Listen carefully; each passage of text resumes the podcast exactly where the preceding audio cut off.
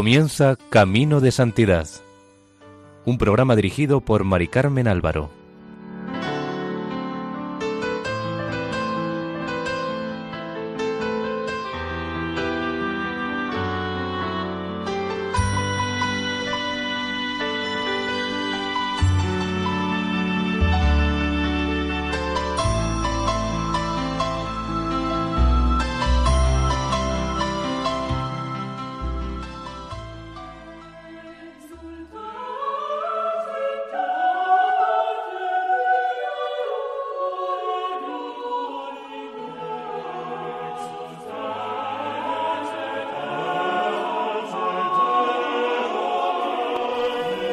Sean bienvenidos al programa Camino de Santidad, realizado por el equipo de Radio María en Castellón, Nuestra Señora del Lledó.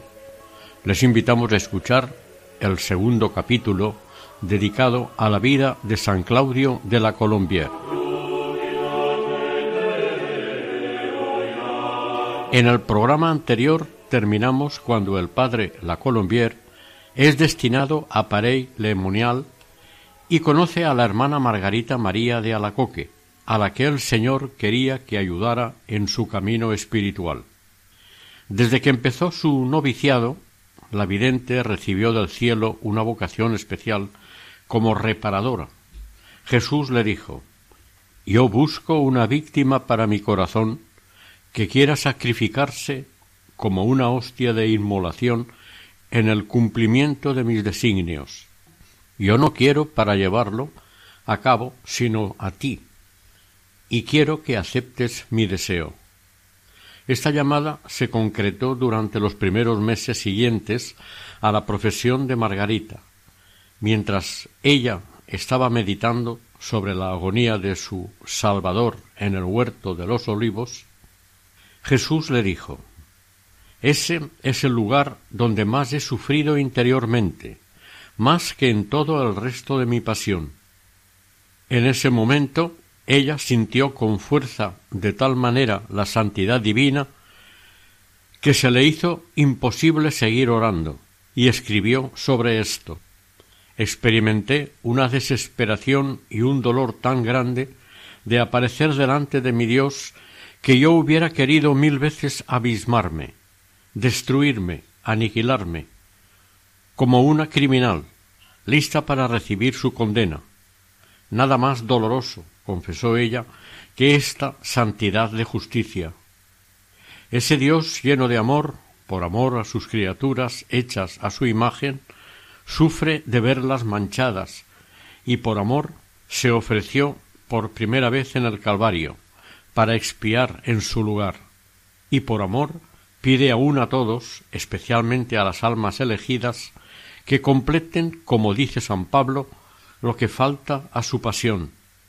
Por ello, para mejor certificar esta ley y para facilitar su cumplimiento, empezó a revelar a Margarita María el símbolo supremo de su amor, su corazón de Dios hecho hombre. En sus ejercicios de profesión, más o menos, hacia Todos Santos de 1672, Jesús le mostró la llaga de su costado para que pusiera en ella su morada para siempre. Al poco tiempo vio el corazón de Jesús más resplandeciente que el sol, que atrajo el suyo negro y desfigurado, y se lo unió de manera inefable, sublime, diciéndole Ten cuidado de jamás salir de él. El día de San Juan Evangelista, seguramente en 1673, aunque Margarita era muy imprecisa en las fechas en que habían ido sucediendo las visiones y demás, sigue contando. Nuestro Señor me hizo descansar largo tiempo sobre su pecho, donde me descubrió los secretos inexplicables de su sagrado corazón. Yo te he elegido como un abismo de indignidad e ignorancia para el cumplimiento de este gran designio, a fin de que todo sea hecho por mí. A continuación Jesús le tomó su corazón que puso en el suyo adorable, pequeño átomo que se consumía en esta ardiente hoguera, de donde al retirarlo como una llama ardiente, se lo devolvió diciendo Para que esté claro que esta gracia no es imaginación tuya, aunque he cerrado la llaga de tu costado, el dolor te quedará para siempre. Desde entonces, cada primer viernes de mes, el corazón de Jesús se le reveló más claramente a la santa. Hacia 1674 se le apareció el corazón de Jesús más radiante que un sol, rodeado con una corona de espinas, que significan las llagas que le provocan nuestros pecados. El corazón estaba rematado con una cruz que simboliza que desde los primeros instantes de su encarnación la cruz había sido plantada. Esta devoción, le afirmó Jesús, es como un último esfuerzo de su amor que quiere, en estos últimos siglos, favorecer a los hombres para sacarlos del imperio de Satán. Después el Señor le manifestó lo sensible que es a las ingratitudes y olvidos de los hombres, y se le quejaba de no recibir de ellos, a cambio de su celo, por hacerles el bien, más que frialdad y desprecio. Esto reclamaba como un suplemento de reparación, y antes de pedírsela a todos los fieles, se la reclamaba a su elegida. Antes de hacerla su mensajera para el mundo entero, la confirmaba en su papel de hostia. Jesús le dijo Primeramente me recibirás en el Santísimo Sacramento siempre que la obediencia te lo permita. Además comulgarás todos los primeros viernes de cada mes, y todas las noches del jueves al viernes te haré participar de la mortal tristeza que he querido sentir en el huerto de los olivos. Para terminar, Jesús la pone en alerta. Satanás está rabioso por engañarte. Por ello, no hagas nada sin la aprobación de quienes te dirigen, porque él no tiene ningún poder sobre los obedientes. Pero Margarita seguía teniendo un extraño temor de estar en el engaño.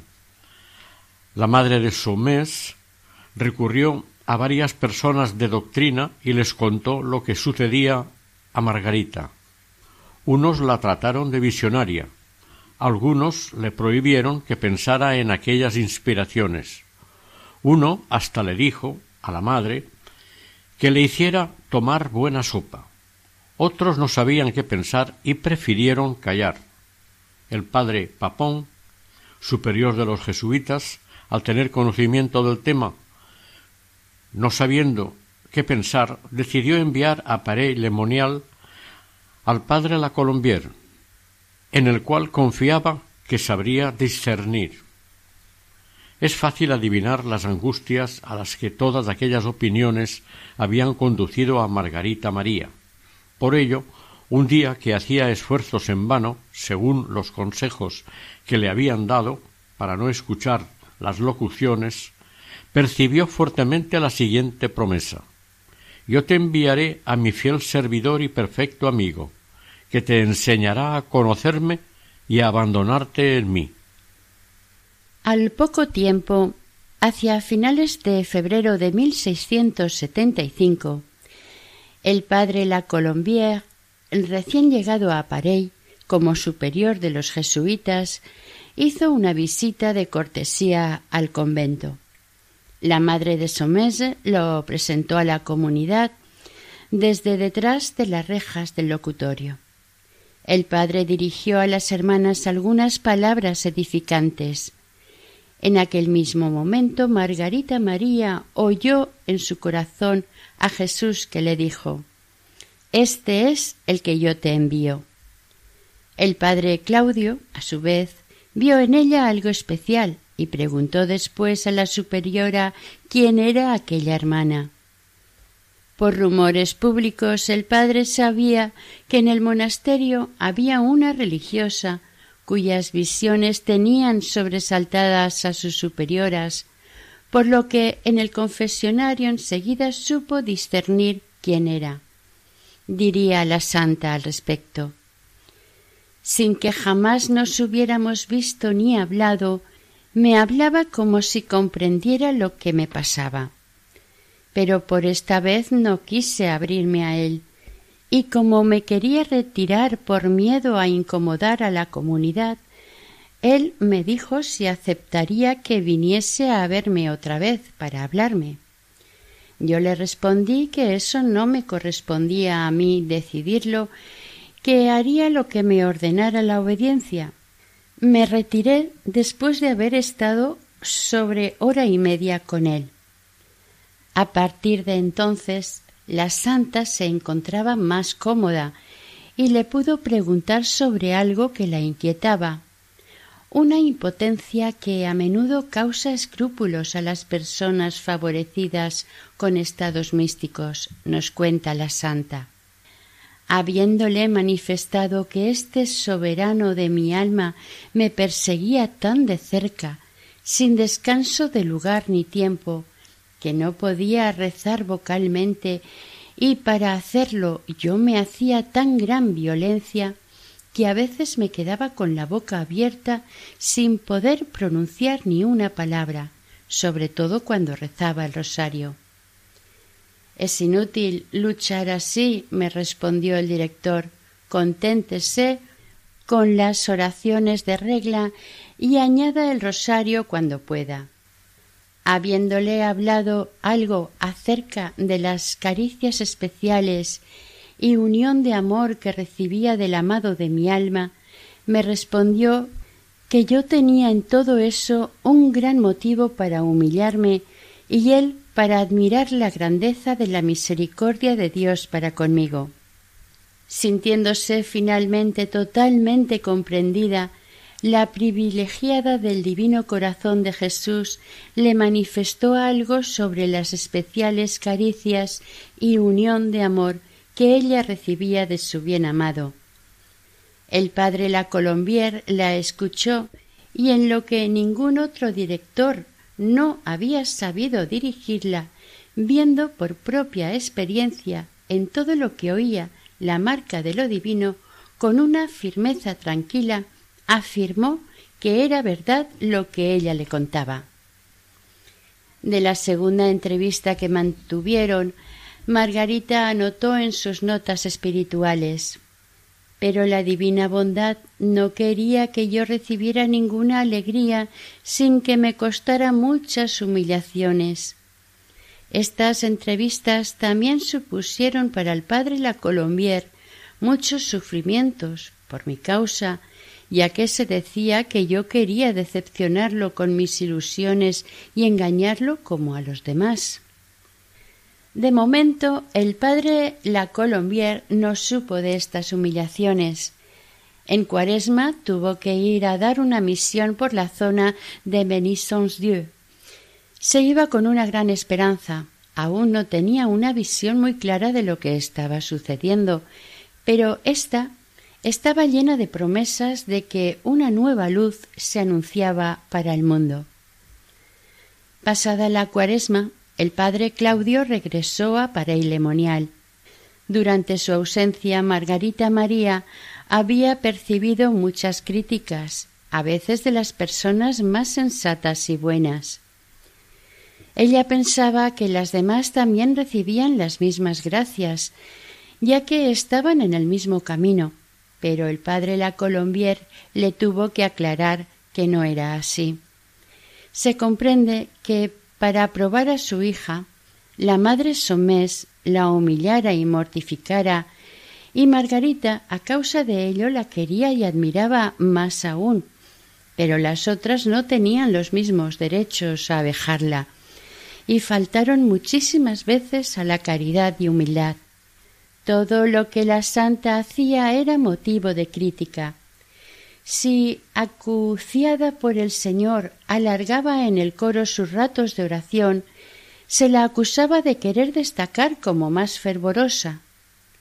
Como todo lo que hacía era mal interpretado, decidió quedarse en la celda. Entonces el Señor le dijo con voz irritada Sepas que si tú te retiras de mi presencia, te lo haré sentir bien a ti y a todas las que son la causa de ello. Otro día, la Virgen defendió a sus hijas contra la ira de su hijo, que estaba muy irritado, y se le presentó a Margarita con la paciencia agotada. Tenía entre sus manos los corazones de Jesús y el de ella misma llenos de llagas y porquería. Y estando recitando las religiosas la salve en la capilla, en el momento que dijeron advocata nostra, la Virgen respondió a Margarita Sí, hijas mías, lo soy en efecto, vuestra abogada, pero lo sería con mucho más gusto si quisierais ser fieles a mi hijo.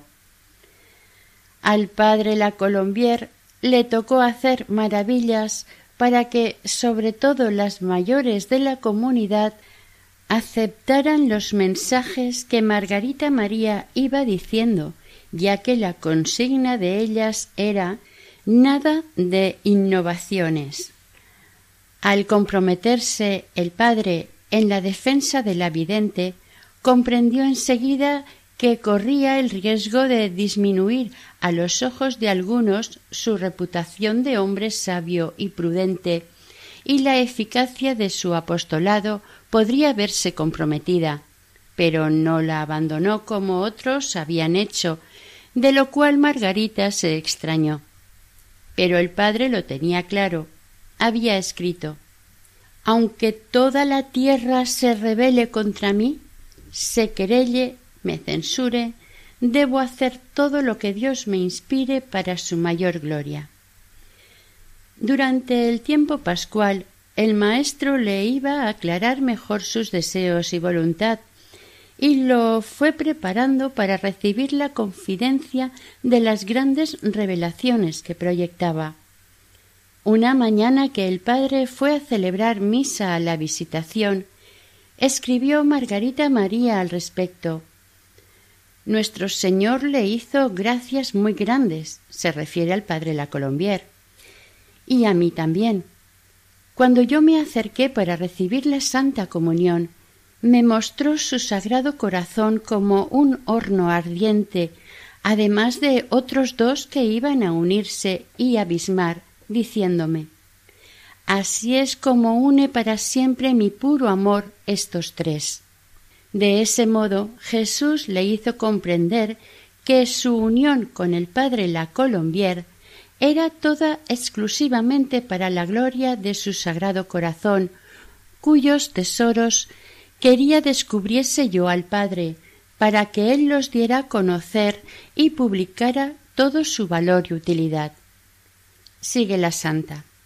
Con este objeto quería que fuésemos, como hermano y hermana, igualmente participantes en los bienes espirituales. Y mostrándole yo mi pobreza y la desigualdad que había entre un hombre de tan elevada virtud y mérito y una pobre miserable pecadora como yo, me dijo las riquezas infinitas de mi corazón suplirán e igualarán todo. Háblale sin temor.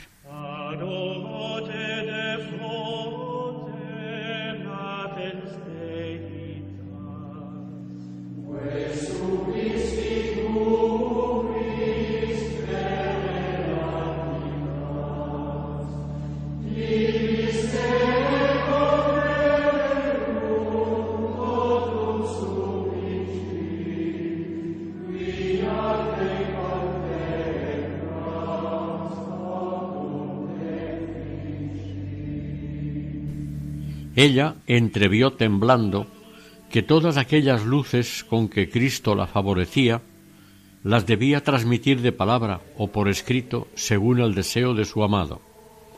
Ser su mensajera era una ilusión y una locura, pero el fiel servidor y perfecto amigo de Cristo estaba allí, y el Señor le había dicho que le hablara sin temor. Pero el santo, de momento, no quiso comprometerse en semejante asunto. Sin embargo, estuvo decidido a resolver ya un punto.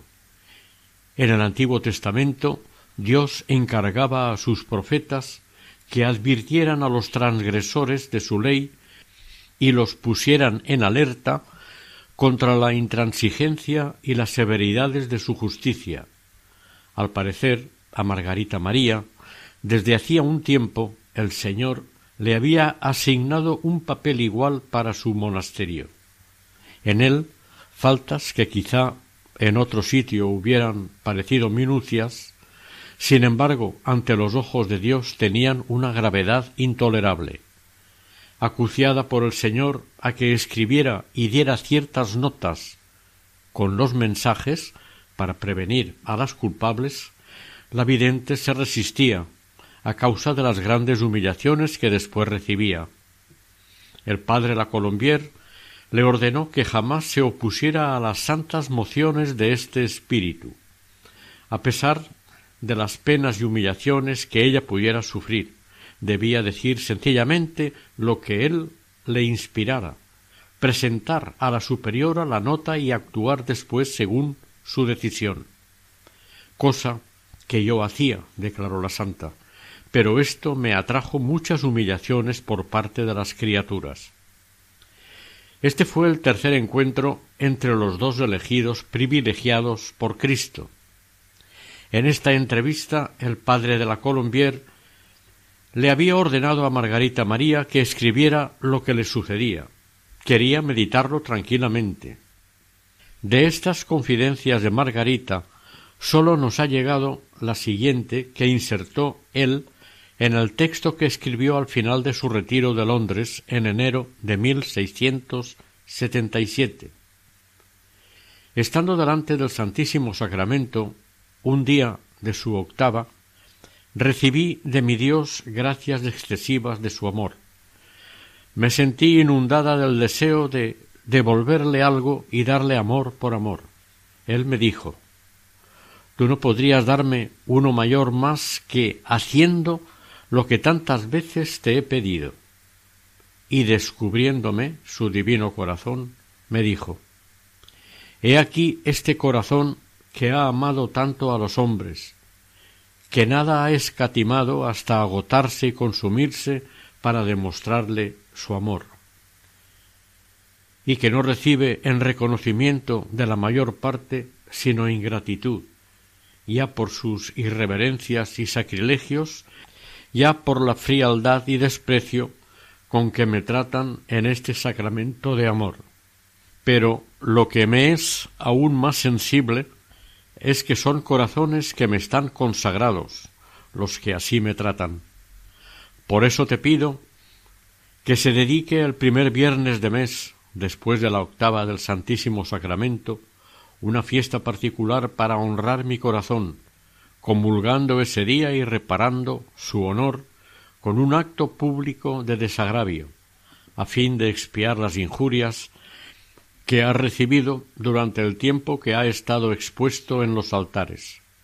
Te prometo además que mi corazón se dilatará para derramar con abundancia las influencias de su divino amor sobre los que den este honor y los que procuren le sea tributado.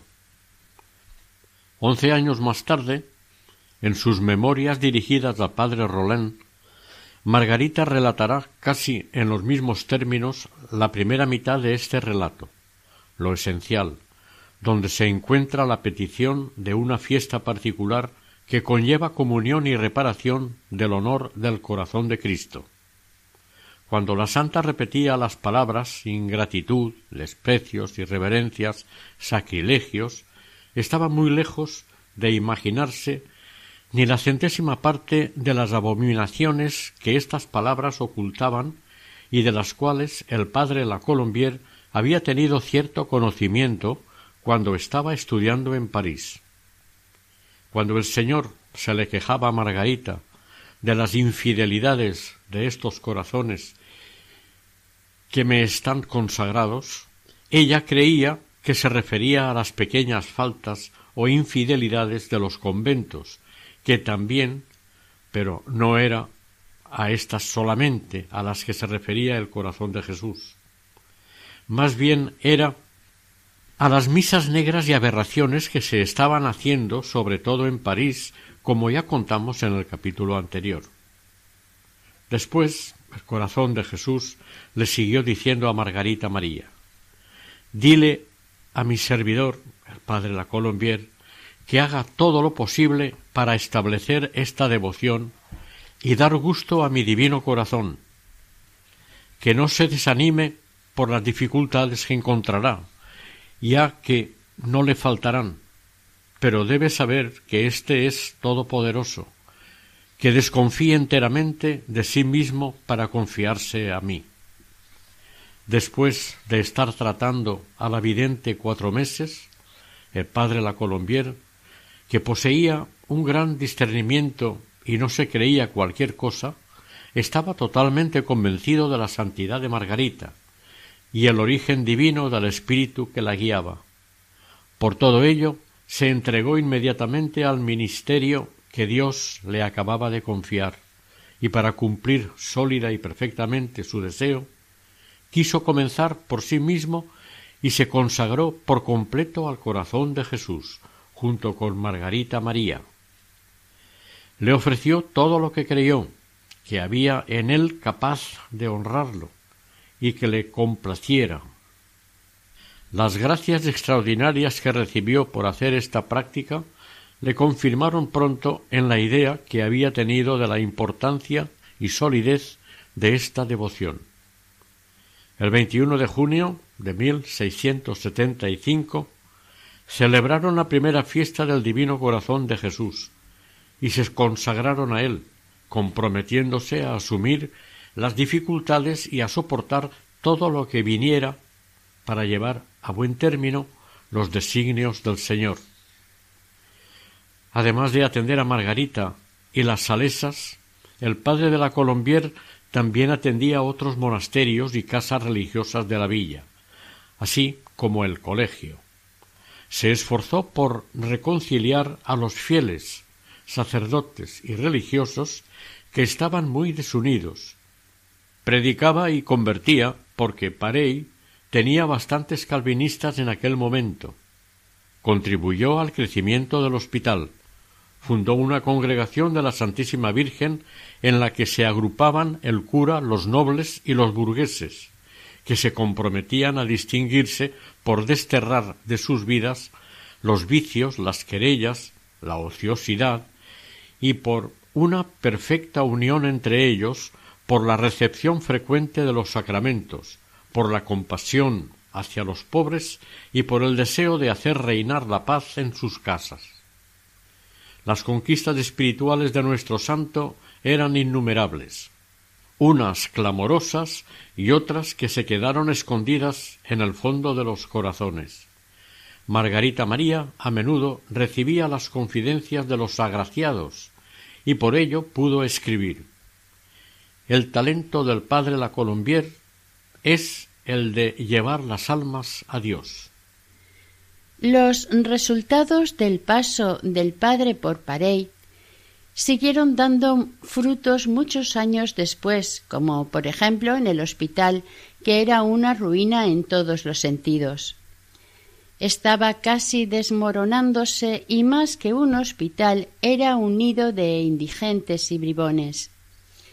Este sufrió un cambio total cuando los hombres de la congregación fundada por el santo en 1675, compuesta por nobles burgueses, abogados, procuradores, notarios, médicos y laicos entregados al apostolado, lo cogieron por su cuenta entregándose al servicio de los más pobres.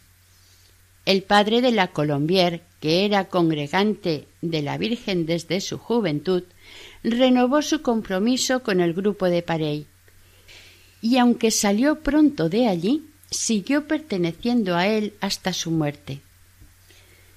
Después de dieciocho meses de estancia en Parey, de febrero de 1675 a septiembre de 1676, el padre Claudio recibió la orden de ir a Londres como predicador oficial de la duquesa de York. El padre de la chaise superior del padre Claudio, que ocupaba el cargo de confesor de Luis XIV, fue una vez más instrumento de la providencia. se les había encargado a los jesuitas una misión de lo más difícil y delicada que puede ser confiada a un sacerdote, en medio de un pueblo predispuesto contra la Iglesia romana. Se necesitaba para aquella misión un hombre que, sin tener el espíritu de la corte, supiera agradar con naturalidad, un hombre dotado de prudencia sabia y que fuera un santo. El padre de la Chaise no dudó lo más mínimo y nombró al padre Claudio de la Colombier capellán de la duquesa de York. En Inglaterra la religión oficial era el anglicanismo. Los católicos eran perseguidos y marginados de los cargos públicos. El rey Carlos II tenía sentimientos católicos, pero el Parlamento, dominado por los anglicanos, controlaba sus actos para evitar la influencia de los católicos en el reino. En 1662 Carlos II quiso contraer matrimonio con Catalina de Braganza, hija del rey de Portugal, Juan IV, lo cual levantó una ola de indignación ya que ella era católica y muchos consideraron esta unión como una alianza papista que ponía en peligro el Estado y el reino. Por fin se casó con ella, pero sin ninguna solemnidad. La boda fue bendecida por un sacerdote católico en Portsmouth. El matrimonio no tuvo hijos, por lo que le sucedió su hermano Jacobo, duque de York, Jacobo se casó con la inglesa Anna Hyde, que le dio ocho hijos, de los que sobrevivieron solo dos hijas. Jacobo, al enviudar y no tener ningún hijo varón que le sucediera en el trono, decidió volver a casarse. Para ello eligió a María Beatriz d'Este, duquesa de Módena, Italia. En 1673 cuando Beatriz iba a cumplir quince años y estaba a punto de realizar su deseo de ser religiosa, le llegó una embajada de Inglaterra pidiéndola en matrimonio para el duque de York. La joven se había educado en las Salesas y quería entrar en el convento de ellas en Módena. Ella no quería casarse, y, según dijo, prefería lanzarse al fuego antes que aceptar por esposo a otro que no fuera Jesús. Tuvieron que intervenir el rey de Francia Luis XIV y el mismo Papa Clemente X. Este, en una carta de dos páginas en latín, fechada el 19 de septiembre de 1673, le informaba del profundo dolor que le causaba su rechazo. Todo ello la obligó a aceptar por el bien de la fe católica. El rey Carlos II de Inglaterra le garantizaba que tendría derecho a una capilla y capellán católico como lo habían tenido algunas anteriores reinas católicas. El 30 de septiembre de 1673 María Beatriz se casó por poderes con Jacobo en Módena, teniendo así derecho a los honores de princesa de Inglaterra. Partió hacia Londres el mismo día que cumplía quince años, el 5 de octubre, acompañada por su madre y un séquito de cuarenta personas. En París fue recibida con muchos honores por el rey Luis XIV, por esos días el Parlamento inglés votó una norma por la que en lo sucesivo ningún príncipe heredero al trono inglés podría casarse con una dama de religión distinta a la anglicana. En el puerto de Douvres, en Inglaterra, fue recibida por el duque de York, quien enseguida se enamoró de su joven esposa.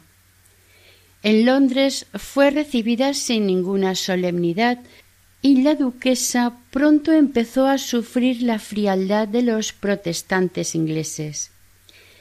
En carta del 8 de enero de 1674 escribió El duque es un excelente caballero, me ama mucho y no escatima nada para darme gusto, y está tan enraizado en nuestra santa religión que profesa como buen católico que no la abandonaría por nada de este mundo.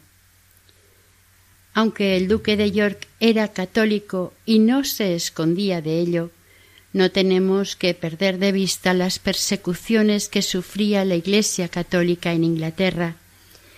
Muchos no querían que dicho país volviera a estar unido a la Iglesia católica porque eran los beneficiarios o los compradores de los bienes de la Iglesia y si se volvía la unión con Roma temían verse privados de ellos.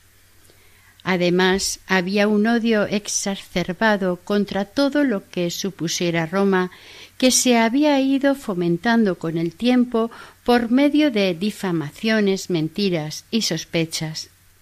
Poco antes de que el padre de la Colombier desembarcara en Douvres para ejercer de capellán de la duquesa de York, estos sentimientos de odios temerosos contra Roma y Francia se manifestaron en un panfleto Carta de un inglés a las gentes del Ayuntamiento de Londres.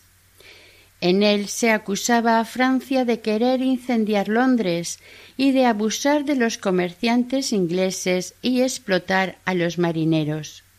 Todas aquellas quejas no eran más que maniobras antipapistas, ya que precisamente por aquellos días Inglaterra gozaba de una prosperidad comercial desacostumbrada, debido precisamente, entre otras cosas, al comercio con Francia.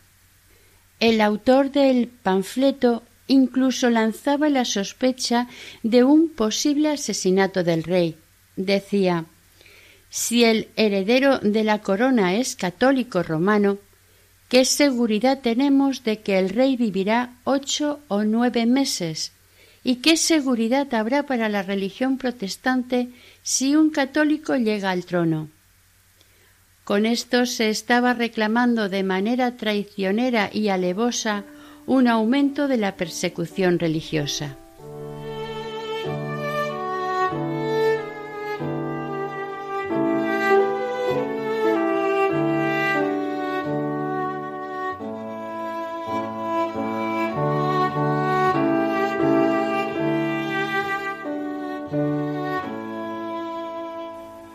Poco antes, los jesuitas, bajo el reinado de Carlos II, habían tenido cierta libertad para predicar e incluso confesar a los católicos que estaban embarcados en la Marina Real, y tenían la esperanza de poder predicar y que muchos volvieran a la verdadera religión.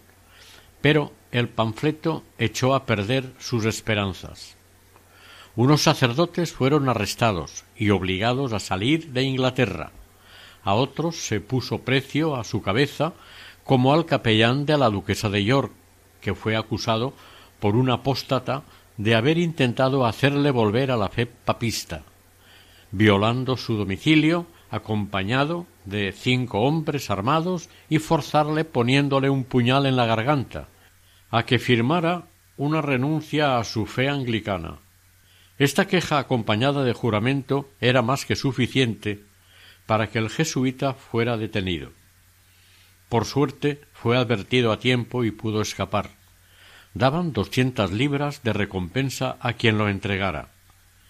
El rey quería dar libertad de conciencia y sacar de la cárcel a los católicos, pero tenía en contra a la Cámara de los Comunes, con lo cual no podía dictar las leyes.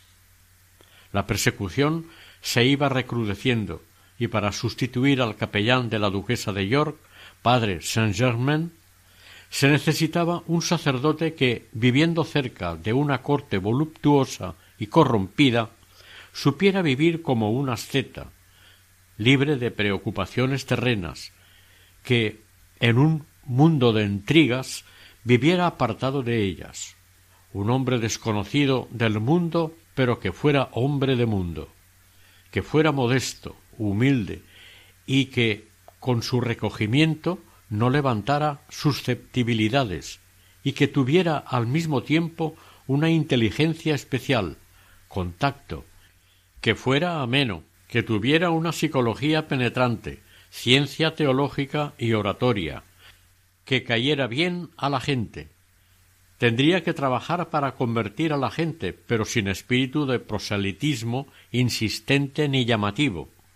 Si llegara el caso que el rey le tuviera simpatía como católico, ya que era un rey de voluntad débil, despilfarrador y libertino. Y puesto que los entendidos anunciaban que en un futuro muy cercano habría persecuciones violentas, sólo se podía enviar a un sacerdote con mucho temple y calma, que ni las amenazas, ni la prisión o la eventualidad incluso del martirio le amedrentaran. Estos requisitos los cumplía el padre de la Colombier, aunque sólo tuviera treinta y cinco años. El padre de la Ches, como hemos dicho, no se lo pensó, y el 5 de octubre de 1676 salía nuestro santo de París, donde había pasado unos días para recibir instrucciones hacia Inglaterra. El 13 llegó al palacio de St. James, residencia de la duquesa de York, donde debería actuar bajo el título de predicador, además como consejero y apoyo espiritual. Debido a la dispersión en que vivían los jesuitas en Inglaterra por la inseguridad que había para los católicos, tuvo que quedarse vivir en el apartamento que le reservaron en el palacio. La decoración interior de éste era suntuosa, y en un sermón de Pentecostés el padre La Colombier quiso utilizarla en su predicación para hacer comprender que el Espíritu Santo, aunque no enseñe nada nuevo ni añade nada a las verdades reveladas por Cristo, da la inteligencia para comprenderlas. Dijo Podemos decir que el Espíritu Santo añade a la ciencia de la fe lo que la luz añade a las figuras y a los colores. Antes de entrar el sol hoy en este palacio, no se veían ni dorados en las alcobas, ni bordados en las camas, ni cincelados en los objetos de plata, ni pinturas en los cuadros con que están enriquecidos los apartamentos. Todo estaba antes de que el sol apareciera. Este no ha añadido ni trazos ni colores. Sin embargo, no se veía nada de esto. Tantos muebles bonitos estaban ante nosotros como si no hubieran estado nunca. Es la luz de este astro la que las ha hecho visibles. Solo un parque separa St. James del palacio de Whitehall, donde residía el rey Carlos II. Desde las ventanas superiores se podía disfrutar de las vistas sobre el Támesis, de las numerosas carabelas extranjeras y barcos mercantes surcando el río. La habitación del predicador daba sobre la plaza del palacio. El padre de la PES, que informó al respecto, dijo que el padre de la Colombier jamás se acercó a la ventana, jamás levantó los ojos sobre las cosas o actos que pudieran distraerlo, y que tuvieron lugar en la plaza salió de Londres sin haber asistido a ningún espectáculo, sin haber visto la más mínima curiosidad de la ciudad, sin haber ido a pasear una sola vez. Sólo visitó enfermos o a personas que él esperaba poder serles útil. Antes de salir de Paré Lemonial, el santo recibió de Margarita María una relación en la que se leían los tres artículos siguientes. Primero, el talento del padre la Colombier es llevar las almas a Dios. Por eso los demonios harán muchos esfuerzos contra él. Incluso personas consagradas a Dios le darán disgustos y no aprobarán lo que él dirá en sus sermones para dirigirlas. Pero su bondad, se refiere a Dios, será su sostén en sus cruces. Segundo, él deberá tener una dulzura compasiva para con los pecadores, y no servirse de la fuerza más que cuando Dios se lo haga saber. Tercero, que tenga un gran cuidado en no sacar jamás el bien de su fuente. Esta frase es corta, pero contiene muchas cosas. Dios le dará la inteligencia según cómo la tenga que aplicar por más misteriosas que fueran algunas de estas líneas, el padre sabía que la santa estaba muy iluminada por Dios, por lo que no podía despreciar estos consejos. Él los guardó cuidadosamente, persuadido de que un día encontraría la luz en ellos. Es de admirar la humildad del padre como director de conciencia, quien escribió a la madre de Somés en febrero de 1678. Encuentro a vuestra hermana, Margarita María, tan sabia e iluminada, estoy persuadido de que Dios se comunica con ella de manera tan particular que sería presuntuoso querer darle cualquier consejo. Tres meses más tarde, el padre volvió a insistir en la confianza que tenía en la hermana Margarita María. Yo no creo que, sin la nota en la que estaban los avisos de la hermana Alacoque, hubiera podido soportar las penas que he sufrido y que jamás me han atacado con tanta violencia como cuando tenía prisa y estaba agobiado de trabajo. Recibí de esta hermana unos avisos que me sirven de regla para mi comportamiento y dan felicidad a mi vida. Bendito sea Dios eternamente que se digna iluminarnos a nosotros, pobres ciegos, por medio de la luz de personas que se comunican más íntimamente con Él. Nada más llegar a Londres, el padre Claudio se dio cuenta de la falta de libertad que imperaba allí. El día siguiente de su primer sermón, el 2 de noviembre de 1676, escribió No se permite a los súbditos del rey de Inglaterra ir a las capillas de las embajadas para oír misa. Otra sorpresa que tuvo fue la dureza del invierno. El frío fue terrible.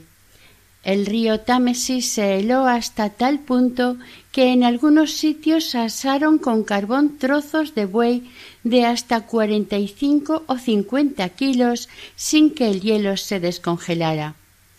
Algunos días de aquel invierno la nieve llegaba a tal altura que impedía transitar por la calle. Estos detalles ayudan a comprender el heroísmo y también la imprudencia, como dijo su primer biógrafo, que cometía el padre. En Londres jamás permitió que le encendieran el fuego solo para él. La capilla de St. James era pequeña y apenas admitía a ciento cincuenta personas. En esta capilla no se aplicaba tan estrictamente la prohibición que impedía que los ciudadanos ingleses asistieran a actos religiosos católicos. Varias veces en su correspondencia contó el padre La Colombier que a pesar de la pequeña dimensión de la capilla, gracias a la élite de la sociedad que tenía el privilegio de admisión, esta capilla era el hogar principal del catolicismo en Londres a las personas que le escribían les pidió que en la dirección de los sobres no pusieran el título de padre por miedo a que si algún protestante lo veía la tirara al río. Aunque a las predicaciones del padre no podían asistir muchos por el tamaño de la capilla, como acabamos de decir, este se entregó a ello con todas sus fuerzas hasta el agotamiento. Predicó durante todo el año, domingos y días de fiesta, y durante Adviento y Cuaresma varias veces por semana, preparando las predicaciones como si tuviera que hacerlas ante un auditorio en una catedral, escribiendo completamente hasta el último detalle cada uno de sus sermones empezó por la fiesta de todos los santos. Ya hacía dos meses que estaba en Londres y el padre pudo apreciar las virtudes de María Beatriz. Se la describió a la madre de Somers de la siguiente manera. La duquesa de York es una princesa que posee una gran piedad, comulga casi cada ocho días y a veces más a menudo y hace todos los días media hora de oración mental. María Beatriz se convirtió en reina en 1685. A los tres años de reinado, ella y su esposo tuvieron que huir exiliados a Francia. Hasta el final de su existencia estuvo agradecida a nuestro santo por la dirección que le había dado a su vida espiritual. Ella le confió a la madre María Luisa Croiset, superiora de la Visitación de Cheliot, que después del padre La Colombier no había abierto su corazón totalmente a nadie, porque no había encontrado a nadie que le hubiera dado unos consejos tan acertados para su conciencia. También a la madre Croiset le contó que, entre otros consejos, le había dicho que simplificara su interior, que se analizara para tener la mirada solo en Dios, a pesar de la diversidad de cosas que la rodeaban que Dios quería de ella esta disposición de que le entregara todo lo concerniente a ella, para que él se sirviera como le complaciera, que mirara menos lo que había hecho que lo que debía hacer, lo que la haría dócil y manejable a las órdenes de la providencia. Simplificarse, no mirar más que a Dios, entregarse del todo a Dios en esto se halla lo esencial de las direcciones que llevaba a cabo el santo en las almas elegidas, a menudo un poco temerosas. Pero además de la vida espiritual, también en casa de los duques de York había vida social. De hecho, hay testimonios de los bailes que allí se celebraban. La piedad no le impedía a la duquesa ser sensible a las atracciones del mundo, en el cual debía desenvolverse.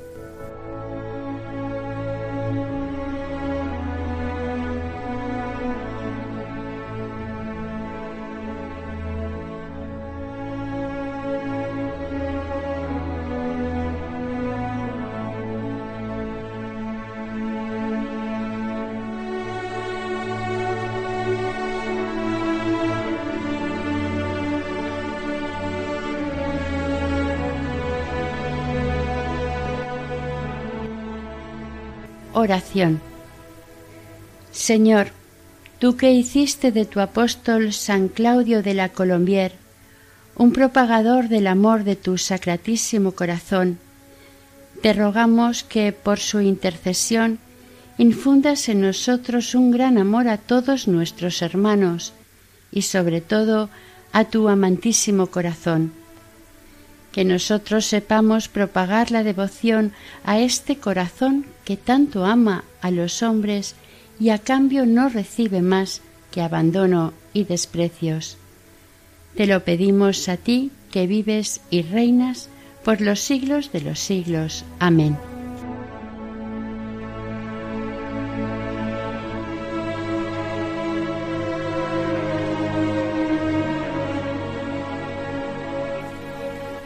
Terminamos aquí el segundo capítulo dedicado a San Claudio de la Colombier, dentro del programa Camino de Santidad, elaborado por el equipo de Radio María Nuestra Señora del Lledó de Castellón. Deseamos que el Señor y la Virgen nos bendigan.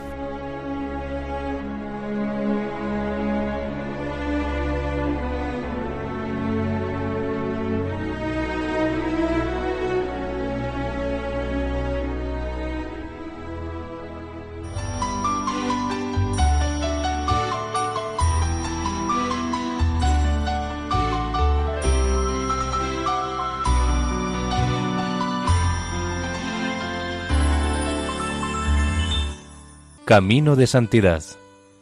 Un programa dirigido por Mari Carmen Álvaro.